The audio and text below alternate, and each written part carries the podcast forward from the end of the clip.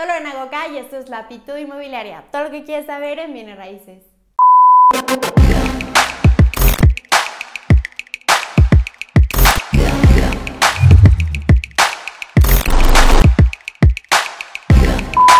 Hello, ¿cómo están? Pues yo estoy un poquito nerviosa, les quiero ser sincera. Es el primer video que hablo acerca de mí como vida personal y menos profesional, pero pues la verdad es que he recibido varios mensajitos de ustedes preguntando un poquito más acerca de mí, por eso decidí hacer este tag sobre mí de algunas preguntas que ustedes me pusieron en redes sociales, así que si quieres conocer un poquito más de mí, quédate en este video. Y la primera pregunta que me hicieron es, ¿está en tus planes venir a Mérida, Yucatán? Y la realidad es que pues no, no está en mis planes y menos en estas circunstancias. Sin embargo, es algo que me encantaría, es un lugar que me encantaría regresar. Ya he estado anteriormente, pero fue hace muchísimos años. La verdad es que creo que es un lugar que vale muchísimo la pena visitar. Es un lugar extraordinario, es precioso. De hecho, si no conoces México, es un lugar que deberías de conocer.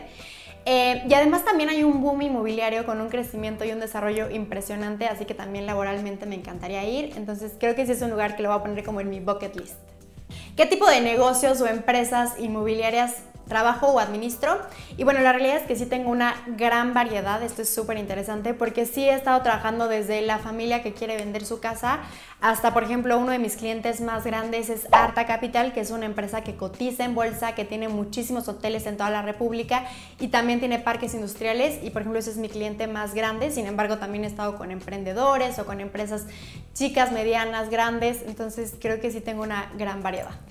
Y en esta pregunta decidí mezclar dos preguntas que me hicieron, que fue, ¿cuál es tu rutina en esta pandemia, en esta época de aislamiento y cuál es tu estrategia para mantenerte en forma, lo cual se me hizo un poco raro, la verdad es que nunca me habían preguntado algo así. Y bueno, la verdad es que eh, al principio se me hizo muy complicado esta parte del aislamiento porque soy una persona que normalmente está en la calle, que no me gusta estar encerrada. Y pues sí, me, sí, la verdad es que sí sufrí un poquito de ansiedad y me sentía muy desesperada, pero ya con el tiempo creo que me he adaptado mucho mejor y creo que esta parte de estar agradecida me ha ayudado muchísimo. En cuanto a mi rutina, creo que es lo más elemental tener una rutina en esta época donde todo cambia, entonces tú tienes como ya algo en qué basarte, es como algo que te da mucho más fuerza tener una rutina. Y lo que hago normalmente es despertarme, bañarme, arreglarme, desayunar. Trato de ser muy cuidadosa con esto de los horarios, que eso es uno, es, creo que es algo de lo que te ayuda para estar en forma. Este, después de desayunar me, me, pongo a hacer, estoy estudiando un curso de microeconomía, también me pongo a ver webinars o me pongo a estudiar. Trato de mantenerme ocupada y tener mi mente ocupada y no estar como todo el día en Netflix. Trato de trabajar en la manera de lo posible, aunque claramente ha bajado muchísimo el trabajo. Después de eso, como eh, ahí dejo un espacio ya sea que me ponga a, ahora sí a ver Netflix o me pongo a leer o me pongo en redes sociales y después me pongo a hacer ejercicio. Posteriormente después de hacer ejercicio pues ceno algo o hago mi último alimento y pues ya otra vez me pongo ya sea a redes sociales, a leer o Netflix. La verdad es que es, lo que hago normalmente. Y ya para dormir, eh, normalmente hago llamadas telefónicas ya sea con mi novio o con alguna amiga. Eh, trato de meditar al menos tres veces a la semana y me duermo. Esa es mi rutina normal. Creo que para mantenerte en línea, pues eh, lo más básico es tener un horario muy fijo de alimentos para que no sea muy complicado para ti este, pues estar picando todo el día cualquier botana o cualquier chatarra. Y para mí la verdad es que ha sido más fácil eh, ser más disciplinada en, esta, en este aislamiento porque em, pues no estoy en la calle y en la calle es como, ay mira unas papitas, ay mira un helado. Y pues como estoy en mi casa y no tengo realmente comida chatarra, pues es mucho más sencillo para mí. ¿Qué edad tenías cuando empezaste a emprender en el ramo inmobiliario? Tenía 23, a punto de cumplir 24. Y esta pregunta fue oficialmente la que más me hicieron y me la hicieron de diferentes formas, que cómo iniciaste en Bienes Raíces, cuál es tu currículum, cuál es tu historia de cómo iniciaste. Entonces decidí juntar un poquito todo para contarles como toda mi historia este, a nivel profesional y que de ahí ya ustedes puedan este, pues conocerme un poquito más y resolver las mismas preguntas sin ser tan repetitiva. Entonces, bueno, como algunos de ustedes ya saben, yo soy egresada del TEC de Monterrey Campus Querétaro, por profesión soy mercadóloga, me gradué en el 2013. Durante mi carrera también estuve trabajando. El primer trabajo como profesional que tuve, porque por ejemplo en prepa era maestra sustituta, estuve como encargada de tienda de helados de mi mamá, entonces pues siempre estuve como en esta parte eh, de querer trabajar, de querer producir, pero ya cuando lo hice un poquito más profesional fue en la universidad, que es cuando hacía mis prácticas profesionales, lo hacía en una agencia de comunicación. Obviamente como mercadóloga atendíamos a diferentes marcas para hacer campañas y bueno, ahí estuve creo que un año y la verdad es que no me encantaba. O sea, siento que me emocionaba mucho con una marca y luego tenemos que ver otra y luego tenemos que ver otra. Entonces se me hacía como muy efímero. Y yo soy muy de enamorarme de las cosas, entonces como que yo quería comprometerme más a algo en específico. Y fue antes de graduarme cuando tuve como mi primer empleo formal, que fue en Grupo Alden, que Grupo Alden en México es uno de los grupos más grandes de agencias de autos en el país. Em, mi trabajo era llevar el marketing de Querétaro y Celaya de la marca de Renault de los autos. Y también ahí estuve antes de graduarme y después de graduarme. La verdad que fue un trabajo donde aprendí muchísimo y me encantó. La industria automotriz creo que es de las más similares al sector inmobiliario. ¿Por qué digo esto? Porque uno, los procesos de venta son muy largos, igual. Dos, eh, también es una de las decisiones más importantes que tomas en su vida. Obviamente la primera es la compra de tu casa, hablando de compras obviamente, y la segunda también se cataloga como la compra del auto. Eh, aprendí muchísimo, me gustó mucho, sin embargo como que quería hacer algo por mí misma, quería emprender algo por mí misma, que algo que se me olvidó mencionar es que ya había emprendido una vez y abrí una empresa de eventos infantiles y la verdad es que estaba súper emocionada y creé mi logo y creé mi marca y la registramos ante el INPI, mi hermano me ayudó a todo este proceso. Hice mi primera fiesta infantil. La verdad es que económicamente me fue muy bien, la fiesta creo que quedó muy padre, pero no me gustó. O sea, desde la fiesta uno dije, no, no, esto no me gustó.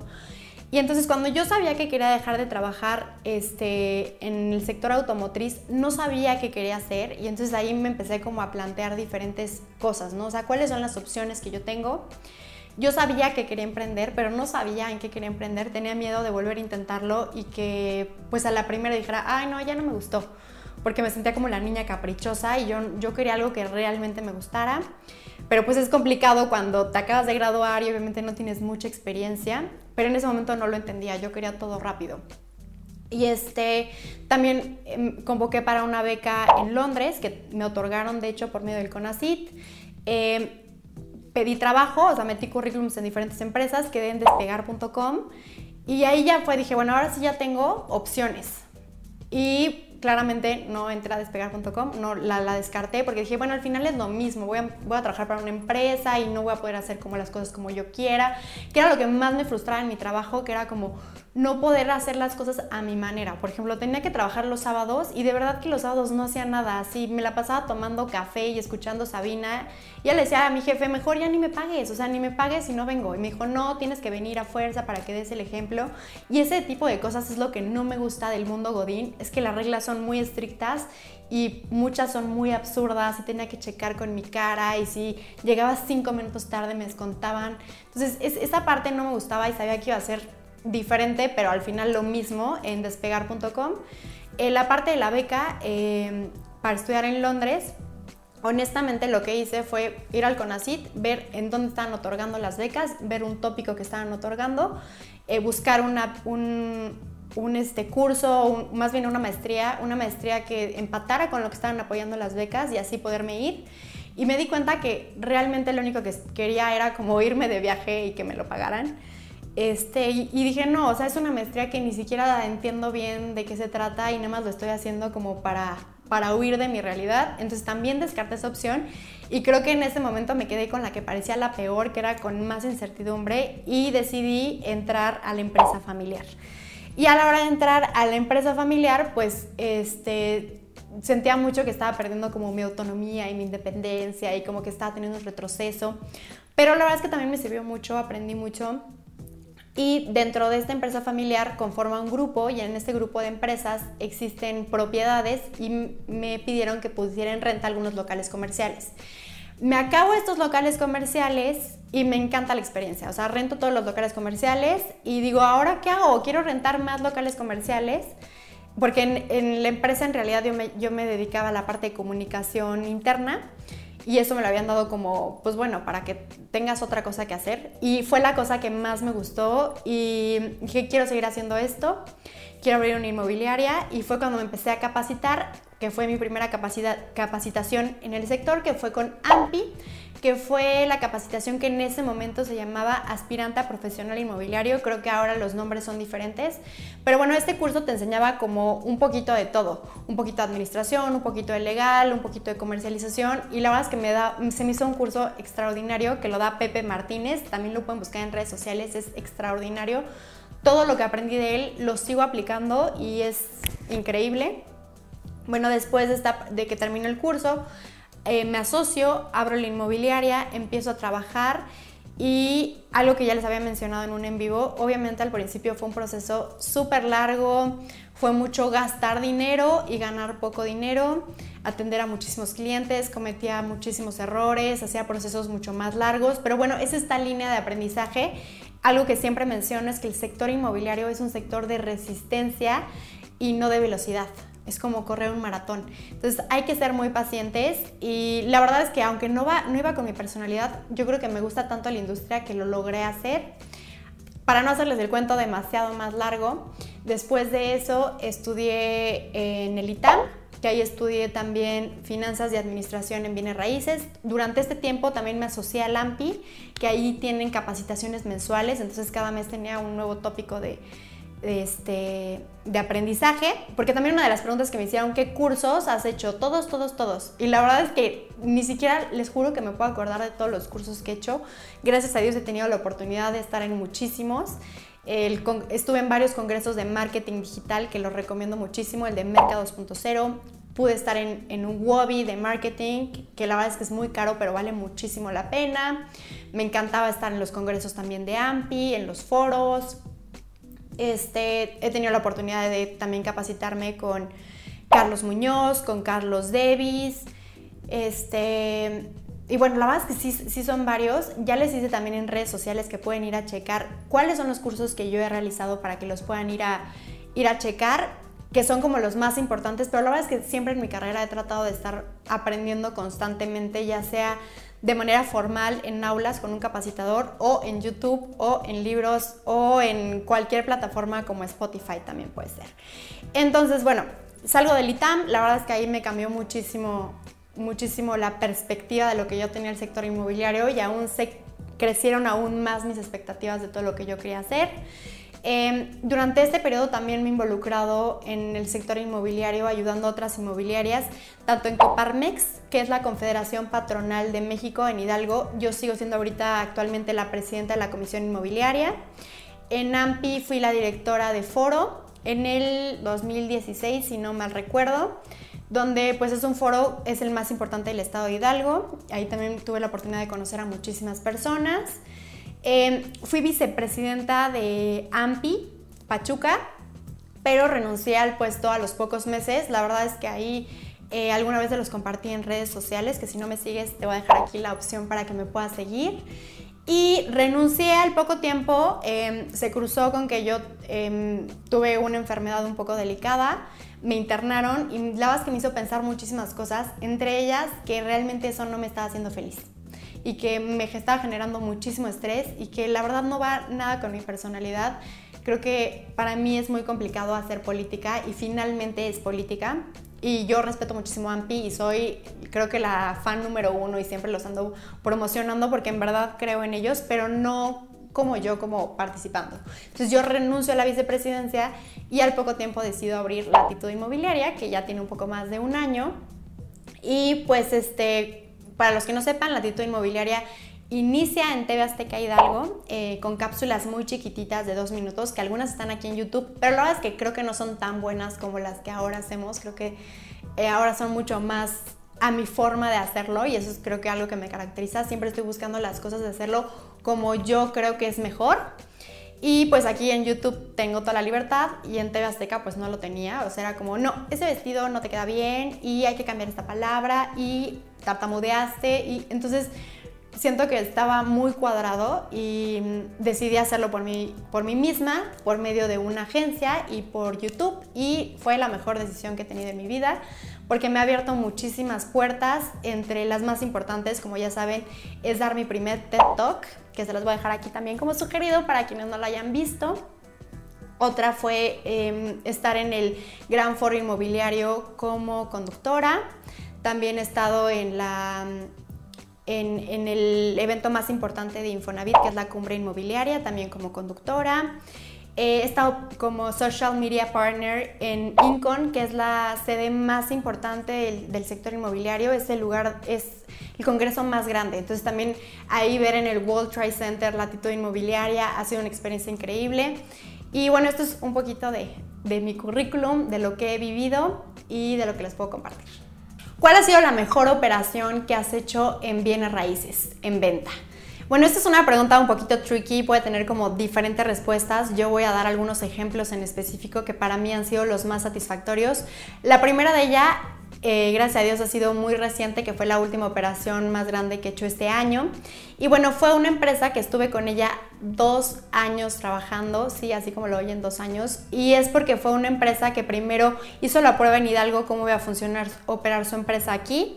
Posteriormente este, ya hicieron la compra y pues esto fue una negociación un poco larga, pero por fin los convencimos y se vinieron Hidalgo a instalarse aquí. La verdad es que fue una de las más satisfactorias. ¿Por qué? Porque siento que estoy ayudando a mi estado a que más empresas se coloquen, a generar empleos y la verdad es que eso es una satisfacción bien, bien padre. Y además como también recordarme que la constancia trae resultados. Lo que sí es que un tip muy importante es que yo me tardé dos años con una empresa que se iba a cambiar de ubicación, que se iba a expandir a Hidalgo, pero obviamente si es una persona que está rentando un departamento y se tarda dos años, pues obviamente o está jugando o no sabe qué quiere. Entonces, obviamente hay que perfilar los clientes. Si a este le dediqué tanto tiempo, fue porque en verdad valía la pena y era una operación mucho más grande. Eh, las operaciones que son con empresas que generan muchos empleos, la verdad es que me, hacen muy feliz.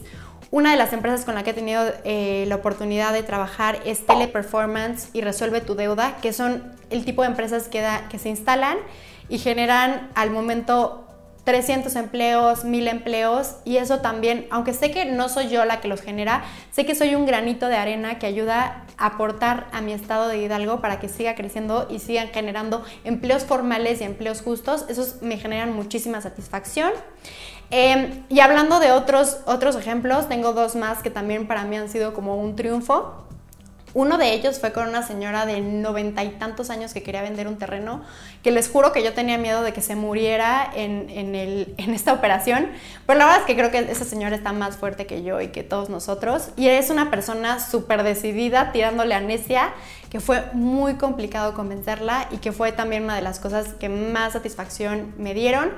Y otro también que me dio muchísima emoción cuando la cerramos fue la venta de un terreno de un señor.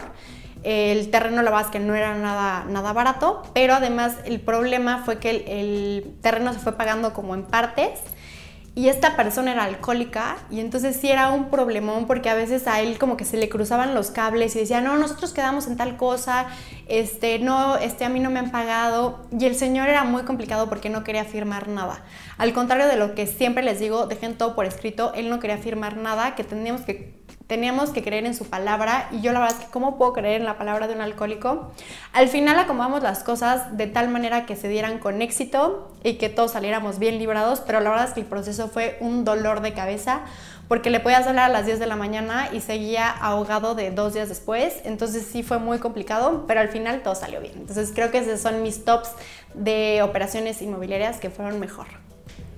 ¿Cuál es mi pasatiempo favorito? Y bueno, esta es una pregunta que tiene muchas respuestas porque soy una persona que me gusta distraerme muchísimo. Al principio esto me generaba muchísima culpa y decía, no estoy haciendo nada productivo, pero después me di cuenta que cuando haces lo que amas eh, paralelo a tu trabajo, también te vuelves más creativo y mucho más productivo.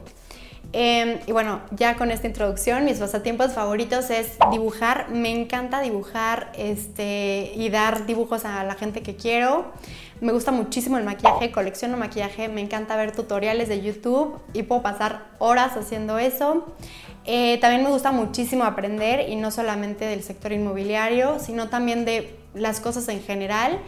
Eh, me gusta eh, seguir cuentas de cosas distintas a las que yo hago porque también me dan ideas nuevas y creo que en general soy una persona muy ociosa, pero lo veo desde un lado muy positivo.